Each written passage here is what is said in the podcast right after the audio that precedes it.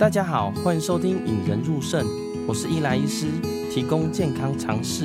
陪伴您的咖啡时光。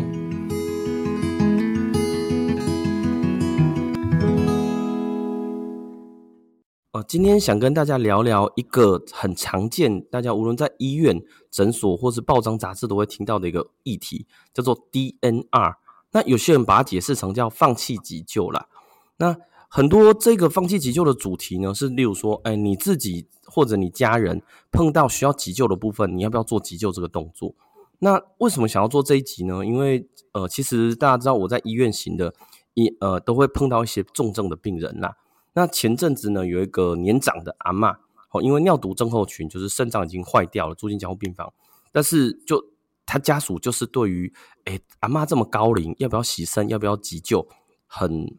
很纠结啦，哦，那针针对这个话题呢，其实我们平常也会跟病人讲，不过呢，呃，我觉得还是找一个专家来跟大家分享啦。那今天邀请的专家呢，大家一定有听过他啦，就是呃陈志金医师，就是呃 FB 是 ICU 陈志金啊，哦，大家可能在网络上常常都听到这个名字。那他本身是奇美医院的加护病房主治医师嘛，也是睡眠中心的主任跟品管中心主任。那也建议大家可以去看他出的书啦，我觉得哦，里面不只有一些医疗的卫教，还有很多暖心的故事啦，就是 ICU 重症现场。嗯，我们先邀请志金医师跟大家打招呼。嗨，志金医师。嗨，林医师，还有各位听众，大家好，我是 ICU 医生陈志金。对，今天邀请阿金来，其实我个人是他的粉丝啊，所以就是还蛮开心的。那在开始之前呢，我想要先问一下。阿金医师哈，就是假如说，呃，因为我自己也常常会问自己类似的问题啦。哦，假如今天我糖尿病、高血压、肾脏病，呃，已经活到八十五岁了，那今天因为一个好，假设因为一个肺炎，呃，败血性休克，呃，败血症住院，那当我喘起来的时候，我想不想要做急救啊？阿阿金医师会觉得说，哎、我在这个时候，假如是我，我想要急救或不想急救吗？哎，其实想不想急救，就是每一个人啊、呃，按照他的这个年纪，还有他身体的状况，跟当下的这个需要急救的疾病的话，啊，实际上他是可以先呃做表达的哈。那比如说他、嗯、我们现在有的所谓这个预立医嘱哈，啊，你可以告诉呃你的家人啊，然后。我们是到医院里面去做一个见证以后，然后你你你当然可以要求说，我现在已经是呃八十几岁了，然后我是一个洗肾的病人，那你可以跟你的家人跟医师说，不管将来是任何什么疾病啊，只要发生的当下，我都不要插管啊，那我也不要去做心跳停止的时候，也不要去做 CPR 啊，电击这些，你都可以每一项。逐一的啊注明清楚。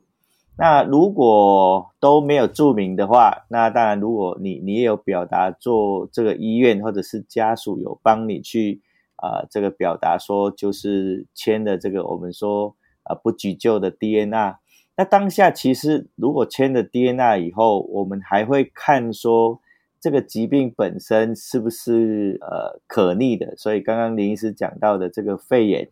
那。并不是说你签了 DNA 以后，或者是说不要急救，那那那这个这个病人啊，他肺炎就不去做急救了。那肺炎哈，因为肺炎是一个可逆的疾病嘛哈，所以如果没有谈到那么细节的话，那可能肺炎有时候即使这个这个病人本身有跟家人表达过这个呃不急救的意愿哈啊，但是因为有时候。医疗人员跟家属聊一聊以后说：“哎，这个肺炎哦，那如果插管治疗，它有可能会恢复啊，恢复以后啊，可能还是可以拔管的。那那那这个当下可能就就还是会插管。那除非他在刚刚讲的预立医嘱里面很明确的表明了，连插管都不要，任何情况都不要的话，那可能当下就才不会插管。哎，所以其实哎，并不是那个。”直接讲说，哎，DNA 就是呃一或者是零啊，全做或者全不做这样的情况了，嗯、嘿。哦，诶，讲讲到 DNA，那可能有些听众啊，虽然说在报章杂志可能有些了解，那可以请呃阿金医师跟我们聊一下，诶，所谓的 DNA 到底是什么嘛？包含哪些东西呢？诶，其实也是一样哈，我们我们在包装杂志上面都会讲说啊 DNA，那就是放弃急救。那我个人其实不太喜欢这样的说法了哈，诶，因为你只要讲到说放弃急救，那对家属来讲其实是很困难的。什么叫放弃？那他可能就是放弃了他的亲人，所以我不喜欢用放弃急救这个这个说法了哈。那 DNA 它其实英文上就是不尝试急救嘛哈，就不呃，诶，就是不尝试急救，所以就是。其实急救就很复杂，急救就是从你呃开始插管到心跳停止的时候要 CPR，然后遇到这个致命性的心律不整要去做电击啊，这几个这三个是是真正的面临呃生命危险的时候要做的事情。那前面呢可能还会用到一些升压剂，我们一般说的长心剂，哎，这到底算不算广义上的急救等等哈、所以其实。嗯跟家属谈的时候是并不会讲说是放弃急救这件事情，然后因为对家属来讲放弃是蛮困难的，所以会跟他讲说，呃，我我们通常在 ICU 里面，加护病房里面是分两段的哈，所以我本人啊，我本身是会把插管是分一段，然后到心跳停止的时候的 CPR 算第二段这样子，嘿。那我们 ICU 加护病房里面更常见的事情是在比较紧急的状况啊，病人比较喘的时候，可能家属还没有来得及啊这个反应，然后之前也没有先签立这个预立医嘱的话，那在很危急的情况底下，或者是它是一个可能是可逆的的疾病，那我们通常都会先插管的。那插管了以后呢，嗯、那是先争取的时间啊。病人如果那一个当下比较危急，没有插管，可能错过了就就就没办法再逆转回来。那插了管子以后，我们通常是争取的比较多的时间，再来跟家属谈啊。啊，这个按照病人的状况，那如果我们经过呃继续的治疗以后，还是没办法维持，走到心跳停止，那。心跳停止的那当下，要不要去做 CPR？或者心跳停止前出现一个致命的心律不整，要不要去做电击？那我通常都会跟家属讲哈，我不是呃丢一句话就说啊，万一到心跳停止的时候，你们家属要不要放弃急救？因为这个东西家属其实是很难去做决定的哦。嗯。那心跳停止以后，到底呃做不做有没有帮助？其实。比较牵扯到是我们专业上的判断，哈。那举个例子好了，就病人他本身呃已经呃脑干呃脑脑中风、脑出血，那我们看他脑干反射已经都没有了。那脑干反射没有，那基本上啊、心跳停止以后再去 CPR 是没有什么帮助，只有折腾类。所以通常会跟家属讲说，这个时候心跳停止，我们再去做 CPR。其实是没有帮助的啊、哦。那我们这个时候也不叫放弃，我们只是心跳停止以后，我们就不再去让他辛苦，让他自然的啊这样子离开。所以，所以没有，我不喜欢用到放弃这两个字的哈，因为对家属来讲是蛮困难的。那我也不会丢一句话，就是说啊，你们回去讨论要不要放弃急救。哦，因为这个这个实际上家属很难很难去进行讨论，他们没有这个专业的知识可以这样去讨论的。那我们会去跟他讲说，好，那这个假如不是刚刚那么极端，脑脑干的功能没有的话，那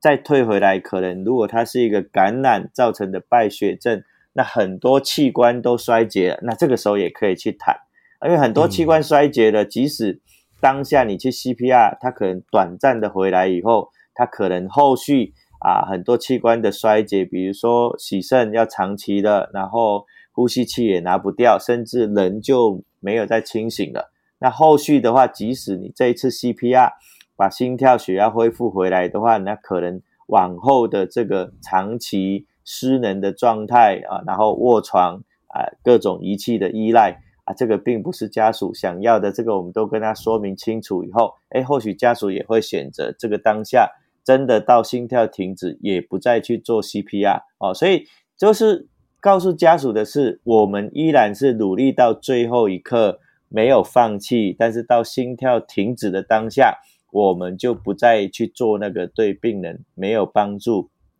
的这个半个小时左右的。这个急救了哈，所以不不叫放弃了。我我也一直跟家属讲，因为一旦家属觉得他自己是放弃了以后，即使不进行 CPR，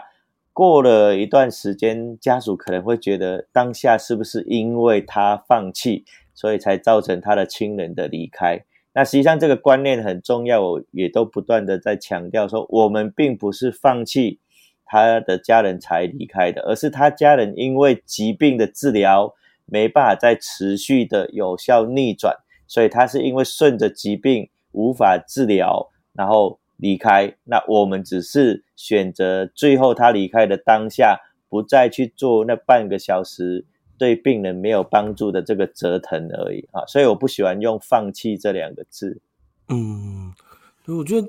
阿金医师讲的很好，就是。呃，我觉得临床上讲到说放弃，就好像你可以做一些选择，但是你不做，导导致你会有一个严重的后果。或许用不急救或者是其他的，因为其实英文 DNR 就是本身就是叫做不急救嘛，它并没有说一个正向或负向的词啊。我们刚刚补充一下，刚刚那个志金医师讲的说，呃，插管的部分就是呃插气管内管呐、可能有些听众会知道说，哎，好像插管是很严重的问题。那插管的意义是在于说，像呃刚刚举例那个呃肺炎，好，肺炎的病人有时候呃太严重的时候，他自己喘不过来嘛，那插管就是把一根管子从呃嘴巴插插到我们的肺部去，自己喘不过来的部分呢，用机器来帮他喘。我这个时候，假如病人呃肺炎渐渐好转以后，诶，他可能可以慢慢自己带着机器传，甚至拔管，这个叫做插气管内管啦。那刚刚呃志金医师刚刚提到说，诶，这是第一段嘛，插管是第一段，那第二段叫心跳停止嘛，心跳停止就是呃压胸，呃刚刚就是大家电影上看到的跳上去，呃一个人用手压嘛。那另外一个就是呃心律不整，有些心律不整可能用电击，大概是。呃，DNR 包含包含这三项啊。那想要再请问一下，呃，阿金医师说，像这些东西啊，哪时候刚刚有稍微提到嘛？例如说，呃，脑干脑死的病人，诶，可以考虑签署 DNR。呃，还有刚刚说重症，呃，例如说，呃，败血性败血症到多重器官衰竭的，也可以考虑签署呃 DNR。那我们临床上，或者说就你的经验上，诶，还有哪些时候？就是假如说，我猜有些。呃，因为我最近有些听众或有些呃，我会私讯说问呃不急救的部分，他就问说，哎，像我这个状况可不可以选择不急救，或哪些时候选择不急救比较合理呢？像志金医师可以帮我们先统整一下，说，哎，哪个时候，哎，你可以考虑签署 DNR 呢？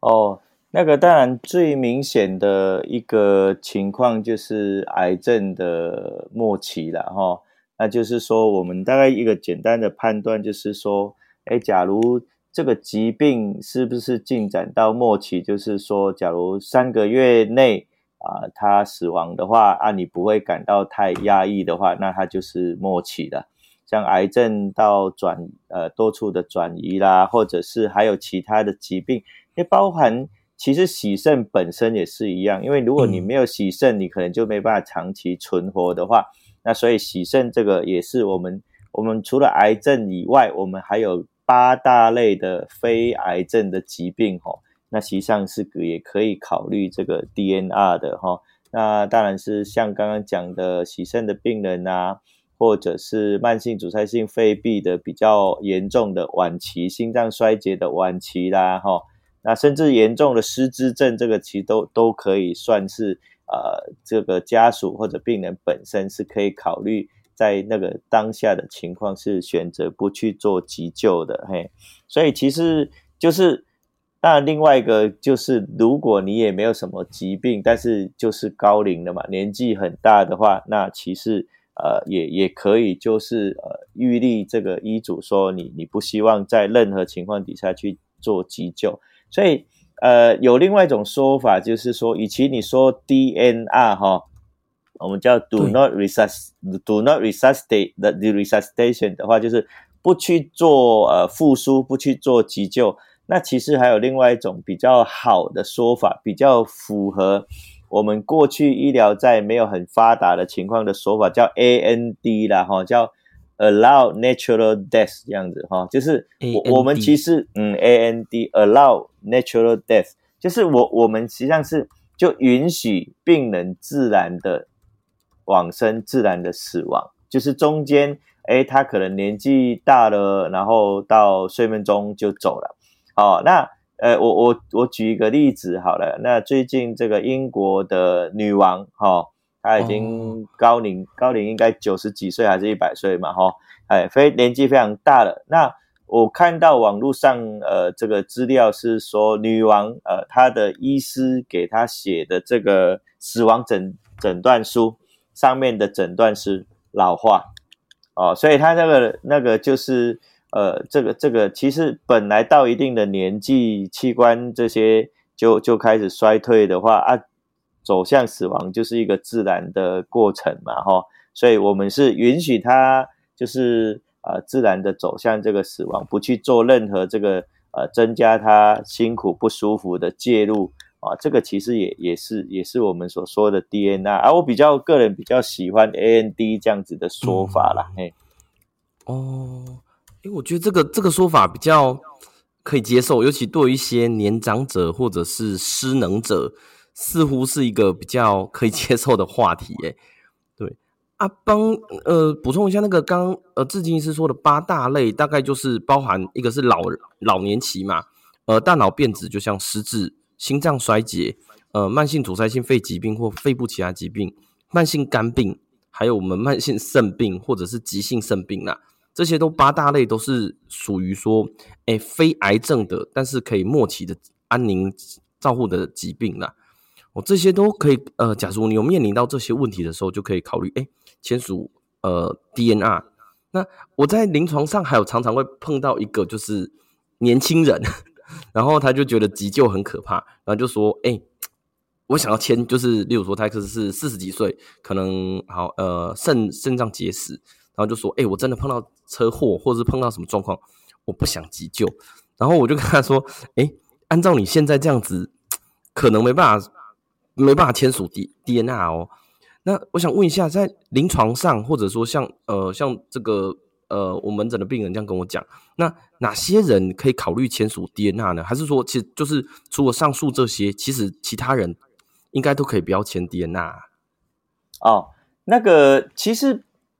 大部分的人你，你你就是不会没事就去 签去做那个预立医嘱去签 DNR。其实，即使你有去签立 DNA 哈，那 DNA 会生效的，就是我们当下的情况判断，其实你是这个治疗呃急救是对你是没有太大的帮助的哈。那比如说你你你你这个是呃。刚刚讲的，即使年纪不是一个问题，你你已经呃年轻的时候你就表达过你你要 DNA，但是这 DNA 呢必须是啊、你即使刚刚讲的外伤啊，外伤以后你是这个多重的器官的衰竭，然后这个这个呃或者脑干的这个功能也没有了，那那那当下这个情境底下，你的 DNA 才会生效。但是，即使你已经签过 DNA，你现在车祸来，应该没有哪一个医师在当下是不急救的，应该当下 就是会，因为如果没有没有其他符合刚刚讲的癌末跟八大的八大类疾病的末期的话，当下一定是还是会先急救的哈。所以，所以不用说，哎，你因为觉得哎插管好可怕，所以你就先把它签好以后啊，你真的。就是一个一个一个呃非常呃意外的发生，然后或者是一个肺炎感染，那其实是有机会可逆回来，尤其年纪轻的话，啊，你觉得医师应该会放手全部都不做是不可能的事情，哎，所以那应该是民众有一些误解哈。对，那再就是有一个。就是我觉得常常我在临床上也常常碰到的啦，就是他们呃或者说像我自己的呃亲我自己的外婆跟外公以前也是签署 D N A 嘛吼，那在签署 D N A 之前，呃我当时是还没呃，就是还是医学生啦，吼。那但后来也也就是接触到医疗了。那假如在 DNA 签署之前呢，一般会建议说，呃，阿金医师会建议考家属或者病患本人应该考虑哪些因素呢？像我当时考虑的因素就是，我那时候呃，阿公阿妈都年纪偏长了嘛，然后呃，自己的家人有一个是慢性就 COPD，就慢性阻塞性肺疾病，那另外一个是已经长期洗肾了，所以后来我是做这样子的选择啦。那在平常上。呃，像我觉得我常碰到问题是说，他们会问说，哎，这个插管以后可不可以拔管？或者说这个急救成功几率多少？跟呃急救后他会不会醒过来？就我觉得我在临床上常常会面临这几个问题啊，不知道阿金是在临床上，假如面对这些问题，或者在签署 DNR 表格之前，会建议他们应该考虑哪些问题呢？哦，这个的确是。个困难的情况哈，那尤其是说，假如当下做决定的人不是病人本身，我们通常会跟家属讲啊，那就是呃，病人本身他的意愿是最最高的。如果他呃表明了之前平常有说的话，那大家应该去尊重病人本身的意愿。那如果病人本身没有表达，但是他是个年纪大的话，那可能就是子女要去讨论有个共识了哈。那通常就是如果子女很多的话，中间可能意见不一致的地方啊，就是比如说现在是虽然年纪大了，但是他平常的生活都还可以自理。那这一次是一个脑中风，然后造成的肺炎。好，那这个肺炎本身当然是可以治疗。呃，就有机会改善，然后再把管子拔掉的哈。那但是呢，就是说也有可能，就刚林师讲的，这个管子我们插上去，从这个嘴巴插到气管里面去，哎，万一他的肺炎治疗了一段时间以后，呃，这个肺部的情况还是很没有理想的恢复到他可以把这个管子移除的话，那接下来又要讨论到说要不要去做气切。就是在我们的脖子上面开一个洞，然后把这个嘴巴里面的插管换成这个脖子上面的气切管。那这样子的长期的使用这个管子的话，那可能家属也会会会担心说，哦，这个这样子长期的不舒服。那所以，但是你在当下决定要不要插管的时候，实际上是。呃，虽然有一定的几率可以预测得到，但是大部分的时候也都是插了以后，呃，边走边看，你都不知道说这个病人插管以后，将来是不是一定都能够拔得掉，是不是一定会走向气切。那我这边要跟大家说明的就是说，不是说你插管了以后，管子将来拔不掉，你就一定要接受气切这件事情。哦，那你也可以插完管子以后，看起来的情况其实并没有啊明显改善啊，然后让病人可以啊有尊严、有舒服的这个过过着比较有品质的生活的时候，即使插完的管子以后，我们将来也是可以把这个管子再移除掉，然后就不再不再插管啊。那不一定插完以后就是非得要接受气切这件事情。所以这边一个很重要的概念就是。呃，我们叫现实尝试治疗了哈，就当有两边的家属一边主张要插管，一边主张不要插管的时候，其实很为难。那我们就会跟家属讲啊，当下你们现在很难做决定，那我们就可以来先插管。那先插管，我们给他一个时间，比如说啊，一个礼拜的时间。那我们看看情况怎么样。假如一个礼拜内治疗它会改善，那么就有机会拔管。那假如一个礼拜治疗后依然没有改善，病人依然是昏迷等等，那可能将维持下去，长期插着管子，或者是将来也不想要做气切，好，那到时候我们其实是可以选择再把这个已经插的管子移除掉的。所以，因为吼。当下如果两边的意见不一致，然后我们呃真的就选择不插管，那可能在很短的时间内，几分钟内，可能病人就没办法再呃挽救回来了。那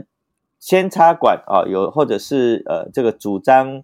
这个不插管的家属还没有过来，那是想要插管的家属在现场，我们大概都会选择就先插管，因为先插管了以后，你才会。争取到足够的时间来跟家属好好的去谈哈，因为很多时候发生的时候都很突然，而家属跟病人可能之前都没有沟通过这个问题，所以我们会选择先插管，争取到的这个时间，然后再跟家属讲，我们给他一定的这个呃限制的时间的尝试的治疗啊，看看他的进度进展啊，那再来决定是不是。继续留下这根管子，还是把这个管子将来也可以选择给它移除的，所以这个叫限时尝试治疗。哦，诶，那那像刚针对第二个问题，呃，急救就常常会说，诶，要不要急救？然后他们会说，诶，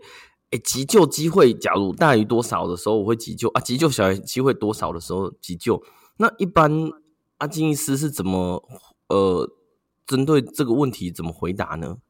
对，所以其实，诶、欸，你即使给他一个数字，比如说我们我们败血症，我们会去计算啊，这个败血症几个器官衰竭，大概根据全世界的统计，它的死亡率是多少？可是我我我我偏向不用这些数字来说明了哈。那当然，我们就会先呃，一样，我们考量的点还是多少个器官的衰竭，然后。再来是他的年纪啦，他本来的生活情况，其实真的真的很难。我们给一个数字，就让家属决定啊，这个心跳停止的时候要不要 CPR 这件事情。所以大部分的时候，我都会呃采取一个方式，就是跟家属讲，哎，我们就尽最大的努力治疗，该用的，包括说插管以后，甚至需要洗肾，我们也是短暂的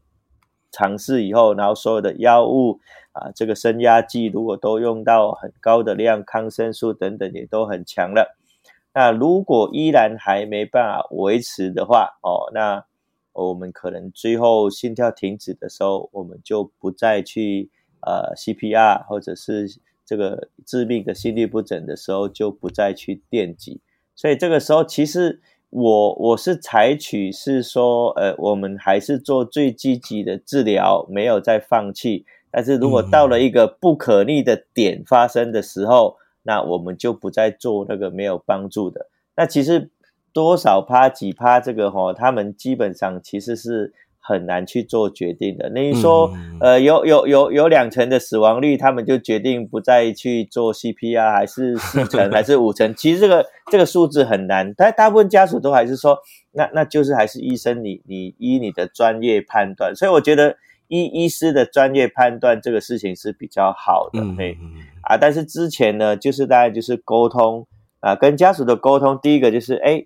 这个病人，你的你的父母，病人本身他有没有交代过，他有没有签签立过这个预立的医嘱啊？如果没有，那你们对他的了解，他会不会接受这样子的这个急救的治疗？哦，啊啊，引导家属去做这个这个思考，那当然。呃，情况发生的当下就呃做不做这个 CPR，还是应该回归到我们专业上的判断哈。那我我其实也一再的跟我们的住院医师讲，好，举一个例子好了啊。那这个这个病人本身啊，一开始进来的时候他是败血症，然后呃多重的器官衰竭，那家属呃经过讨论以后。就说那我们就治疗，但是啊、呃，真的心跳停止或者是发生致命性心律不整的时候，我们就不 CPR 不电击。好，这个这个已经有共识哦。然后我就常常会出这个考题来考住院医师。好，那经过你的治疗，各个器官都开始恢复了，然后病人年纪很大，但是他也清醒了。好，然后我们也顺利的把他呼吸的管子拿掉了。那大概准备明后天要转到普通病房去，好啊，但是在这个时候，病人已经往好的进展的这个方向的时候，他突然出现了一个致命性的心律不整，请问你要不要去电击？林医师，你你会怎么选择呢？我觉得，假如是我，呃，哎，假如是自己的病人啊，我当然就会直接尝试了啊，就是直接，因为你觉得他在好转，我。呃，但假设我是身为他主治医师，我觉得有机会，我当然尽量去做啊。不过，我觉得，假设住院医师在值班的时候，或许对病人或者对家属不够呃长期沟通，不知道大家的想法的时候，可能当下会要再问一次，不过时间上不见得允许啊，所以或许值班的应该也会直接做。对对，其实其实一样，就回到那个 DNA 的精神啊，DNR 的精神就是当你判断是说，所以为什么同样签的 DNR，但是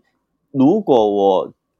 他的这个死亡。离开是在我预期内的事情，我所有的事情都做完了，他血压已经用上升压剂，也没办法维持，然后这个这个呃，然后多种的器官衰竭等等，吼啊，这个时候真的停止的时候，他有穿有有签 DNA，那你就不 CPR 不电击啦。可是现在的情况已经是。不一样了，你已经都都这个这个治疗，它已经往好的去改善了哈。那这个当下如果出现一个自律性呃的这个心律不整，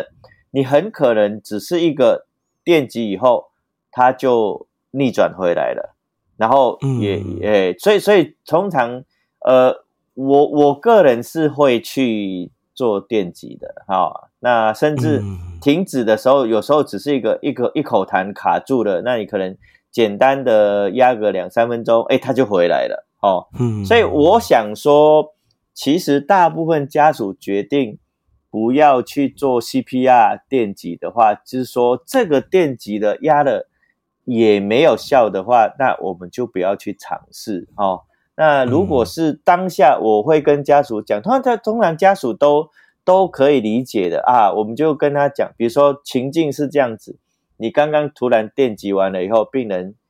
好过来了，然后你隔天跟家属讲啊，我们虽然之前都谈好不再去急救电击 CPR，但是因为昨天哦真的太突然了，而且完全是我们没有预期中的事情，你看他已经这这几天都好转，我们要到普通病房，所以当下判断。我们虽然已经决定不再 CPR 电击，但是因为我觉得可能一个尝试，它就有机会逆转回来，所以我们昨天还是做了。通常这个时候已经救回来的啊，家属并不会说啊，你你们为什么去做？你们你你们不应该去做，并不会这样子嘛，哈。那如果如果真的哎，你尝试的电击一次，然后可能 CPR 几分钟啊，他真的也没办法回来了，那那你就回到。原来已经做的这个 DNA 的决定里面去，再跟家属说明，因为我们其实就就就是这样子。我我其实一直很担心的，就是说，好，那这个病人一旦签了 DNA 以后，如果发生这样的情况，他明明是在好转当中，然后只是一个一个插曲，可能是一个一个短暂的痰块塞住，或者是钾离子过高。之后造成的心律不整，然后哎，你好不容易这个病人辛苦了一两个礼拜，然后已经改善，明天家属已经期待他要转到普通病房，然后这个当下发生的时候，就因为他签过 DNR，我们就就不做这些事情。那那那我自己的价值观是没办法接受啦，我自己的价值观是应该我们还是就我们的专业。假如这个是有机会逆转回来的，就就应该做哦，而不会拘泥说就签了这一张，然后你就是有了一张呃，这个这个呃什么保护你什么都可以合理的不做的这这个这个依据，我我大概不会这样子去想。嗯，我觉得因为 DNR 原意是减轻呃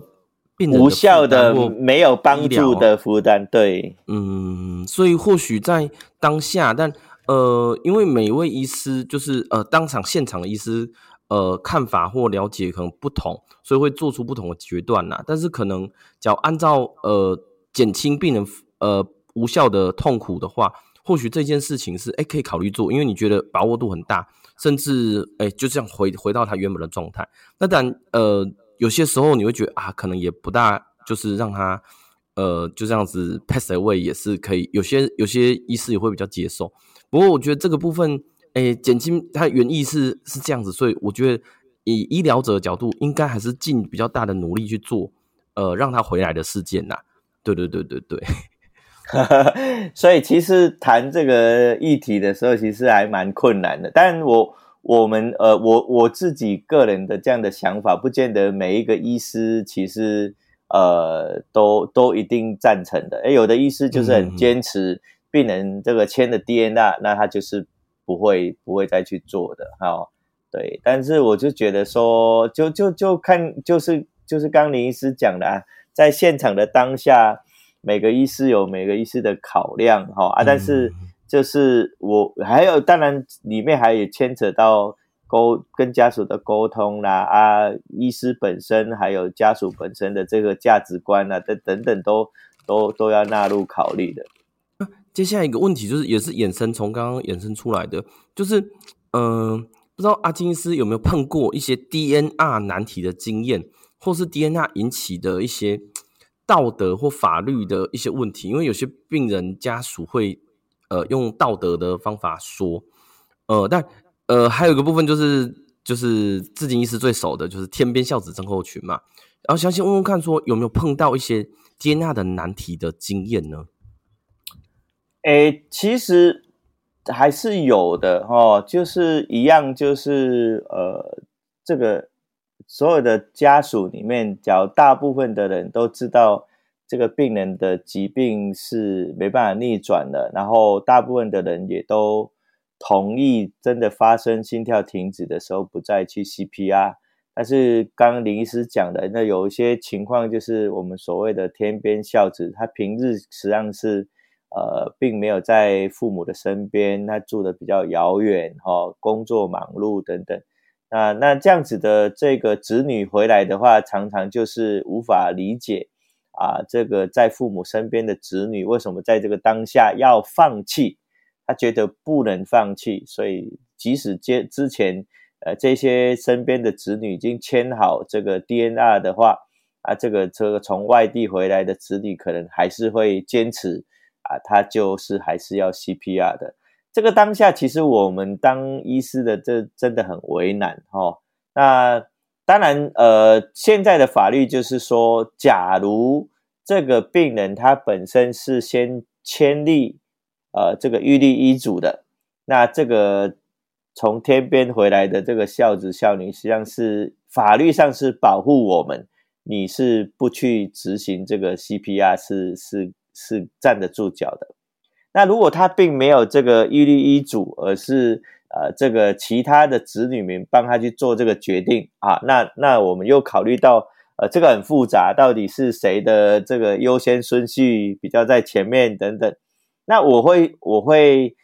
就是一样啦。我想说，就是不同意见的子女们都坐下来谈这样子。嘿，那一样那个原则就是说，假如这个呃没办法的话，就是跟刚刚插管的情境一样，啊，你就是先做啊，哦，啊，你可可能可以跟这个这个赶过来远方赶过来的子女说，哎，我们会会 CPR，可是我们就是。假如一段时间他没办法就，就不要再勉强一直一直做下去这样子，嘿，所以这个的是的确是很困难的哈。那尤其是当下，呃，我们大概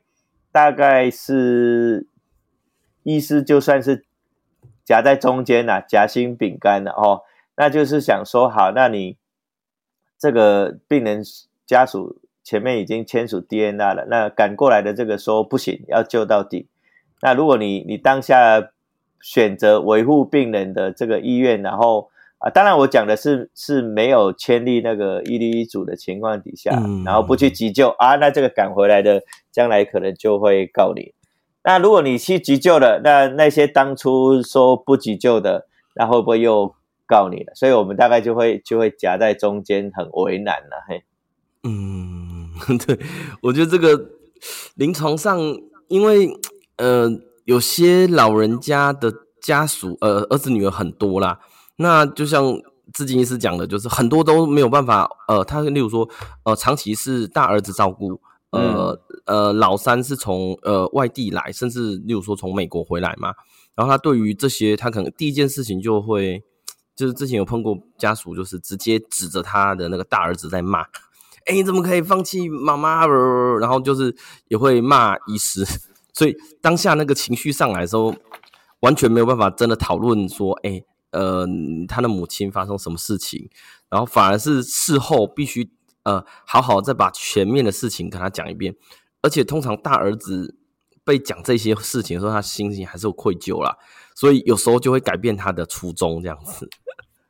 OK，哎、啊，刚刚林医师提到愧疚这件事情，哎，的确，呃，这个所谓的天边孝子哦，他们其实虽然表面上是这个呃生气，然后责怪其他的家属，但是他们其实真正深层的情绪是愧疚，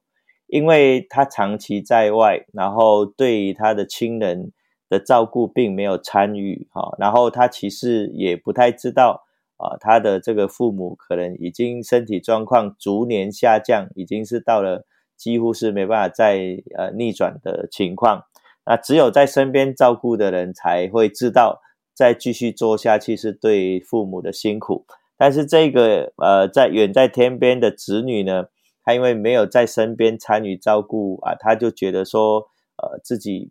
没办法面对自己的这个愧疚，所以他大概就会转向责怪。啊，他的兄弟姐妹为什么要放弃？然后责怪医疗人员为什么不积极的再去急救？哈，那我我想说，就是回到刚刚几个关键的字，就是愧疚跟放弃。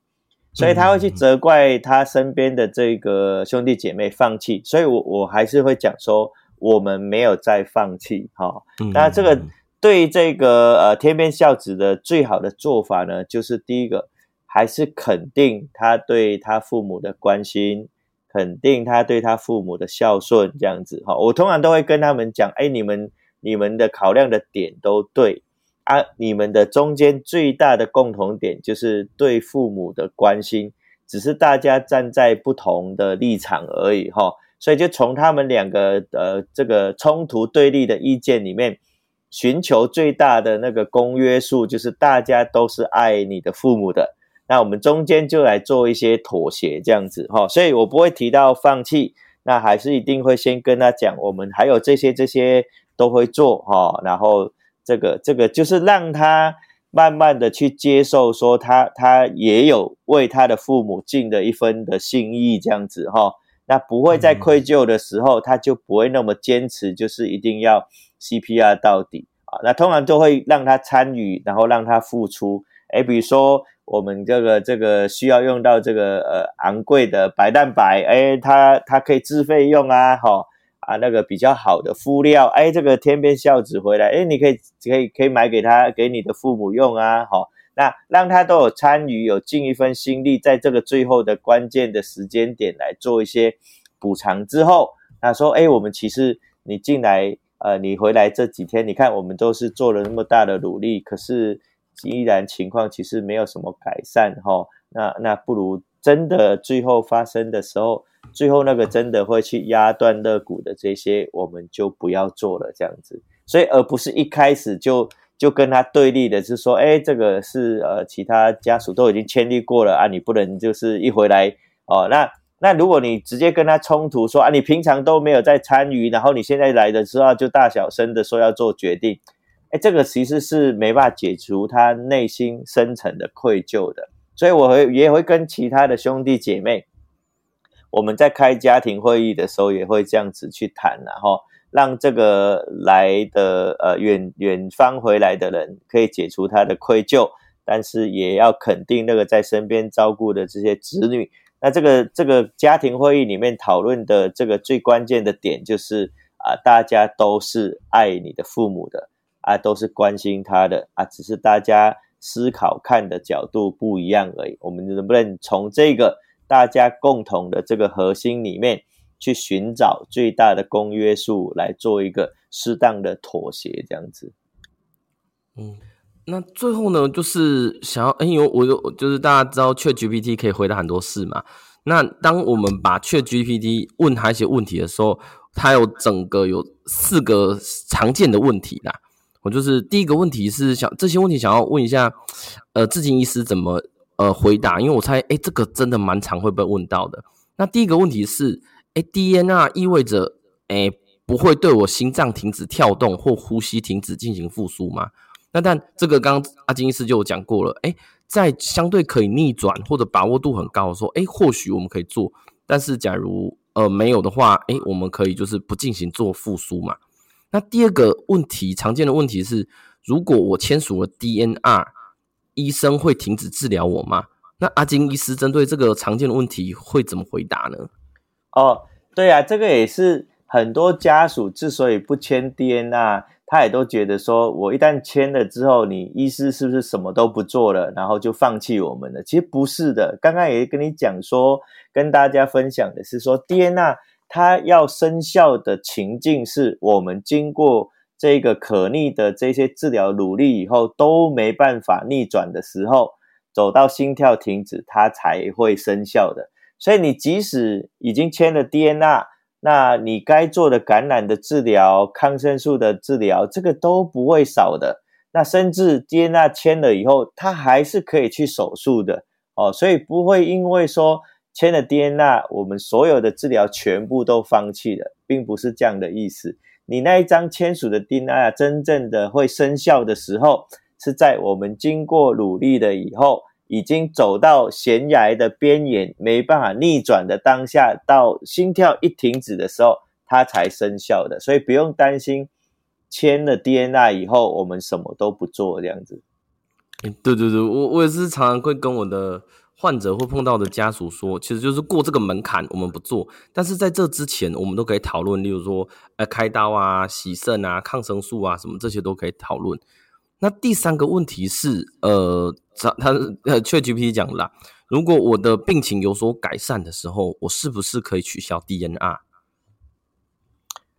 啊，是啊，当然就就是啊，所以其实其实。诶，刚刚我讲的也也并不是取消啊，就是刚刚我们举的那个例子，你都已经改善完了啊，我我们医疗人员，我刚的立场就是我自动帮你取消啊，所以你你虽然已经签 DNR 了，可是你你已经改善的当下，然后突然发生的啊，我就是自动帮你取消了。那当然也就是你并不会因为你签了这一张 DNA 以后，你以后呃不管在病房还是下一次住院，然后。你发生不一样的情境的时候，那个是一个可逆转的情境啊，大家就开始不急救你了。所以，所以这个是是也是不对的观念哈、哦，这个也是会担心哦。所以当下 DNA 是一定是觉得你走到无法呃逆转的当下，它才会生效的。所以再来就是就会变成回到刚刚讲的这个预立医嘱好了。那预立医嘱实际上是很繁琐的哈，你就要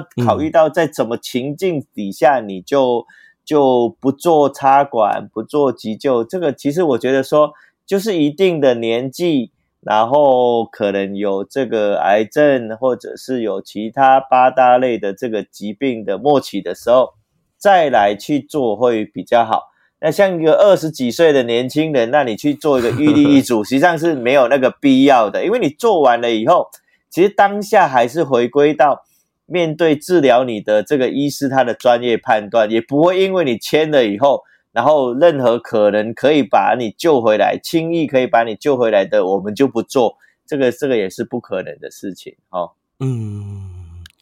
对。那最后就是呃，ChatGPT 的其中一个问题是，我的家属是否可以决定我的 DNR？对，就是，哎，我猜可能。很多年长者，诶，也不止一些，就呃，洗肾或非洗肾患者，好像有问过类似的问题啦。那志勤医师可以分享一下看法吗？就是我我们通常是一个原则，是病人本身能不能清楚的表达自己的意愿。哎、嗯，我们通常就是会，假如病人现在很喘，那我们就当着家属的面前，他也可以很清楚的表达，就会问他说。那你要不要插管？而、啊、他如果说不要哦，那那我们就让家属知道这个是病人自己的意愿呐，哈。那当病人如果意识不清醒的时候，那我们当然就只能由家属来做决定。那家属来做决定的时候，我们会跟家属讲，不是你们做决定哦，是你们依照你们对你的这个父母的了解，嗯，他是平常有没有跟你们提过？比如说，他说：“哎，隔壁某某邻居到这个年纪哦，怎么还给他插管？以后我如果真的发生，你们千万不要让我插管。”就是提醒他们再去回想，病人是不是有曾经表达过这样子哈？或者如果都没有表达过，那就问他们说：“哎，按照你们对你的父母的了解，他希不希望最后还是插管再去做这个电击，然后就是用这样的引导的方式来让他们能够啊、呃、站在病人的立场，然后以病人的考量啊，我我常说的就是 MVP 啦，哈，MVP 就是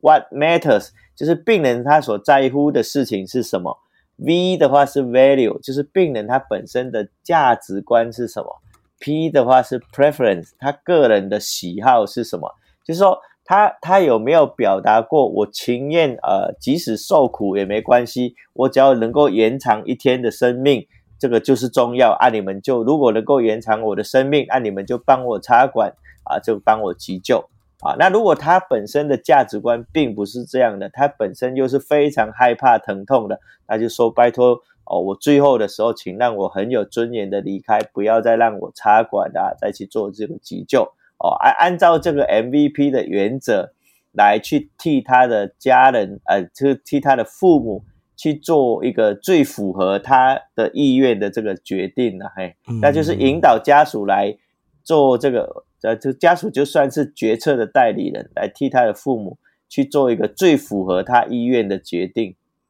嗯。哇，我今天跟阿金医师聊，我觉得也收获蛮多的。就是，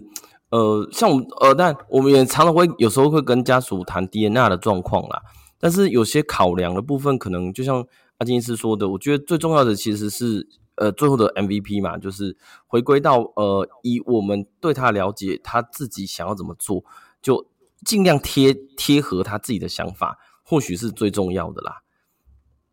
对，那今天很谢谢阿金医师来到节目上。那阿金斯针对 DNR 有没有什么想要再跟大家分享的呢？呃，针对 DNR 就是最后再做一个总结，就是说我们不要说这个是一个放弃哈，嗯、啊，我们并没有放弃啊，我们只是走到一个不可逆的点。那就是让病人不再接受那个没有帮助、没有意义的折腾，这样子，所以并不是放弃急救。嗯，对，我知道，我下次改口就是，呃，刚刚讲的 allow natural death 嘛，就 AND，、嗯、似乎是比较大家，诶而且现在我觉得传统的，呃，长者可能会比较愿更愿意接受啦，就是 AND 嘛。你就看过去的这个我们的社会，老人家有时候生病也没有再送医院，就是寿终正寝嘛，就是睡觉当中其实就离开了哈，所以那个就是最自然的、最自然离开的方式，是因为我们的医疗科技让病人在死亡以前还接受插管啊、急救的这一种治疗，嘿，所以其实。最自然的死亡就是应该是年纪大了之后在，在在睡梦中这样子离开了，所以应该就是自然的死亡这样子。对，那最后呢，呃，也请大家呃可以到我们的 Podcast 留下五颗星跟你的留言啦。那这里想要提出一个问题，让大家在呃 FB、IG 甚至我们的 Podcast 留下你的留言，就是假如你今天八十五岁了。因为尿毒症候群而住院，你会不会想要接受急救呢？那今天谢谢阿金医师来到节目上。好，谢谢林医师，谢谢各位听众，拜拜，拜拜。让我们培养胜利思维，拥有幸福人生。